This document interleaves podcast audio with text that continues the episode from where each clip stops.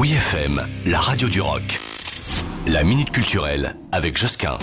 J'ai pour vous le premier mini-golf indoor, s'il vous plaît, au cœur de Paris qui a ouvert euh, ses portes il y a peu de temps. Oui, jouer comme ça au mini-golf, faut être euh, précis. Alors les grands golfeurs vont pas être forcément intéressés, mais c'est quand même très familial pour le coup y aller en bande dans des décors complètement déments.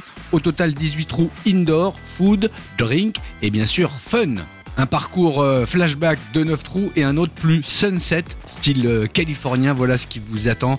Un hiver haut en couleur, électrique, éclectique et totalement euh, décalé pour ce nouveau lieu de divertissement 100% Instagrammable avec plus de 600 mètres carrés quand même en plein cœur de la capitale. Ça va être un spot incontournable.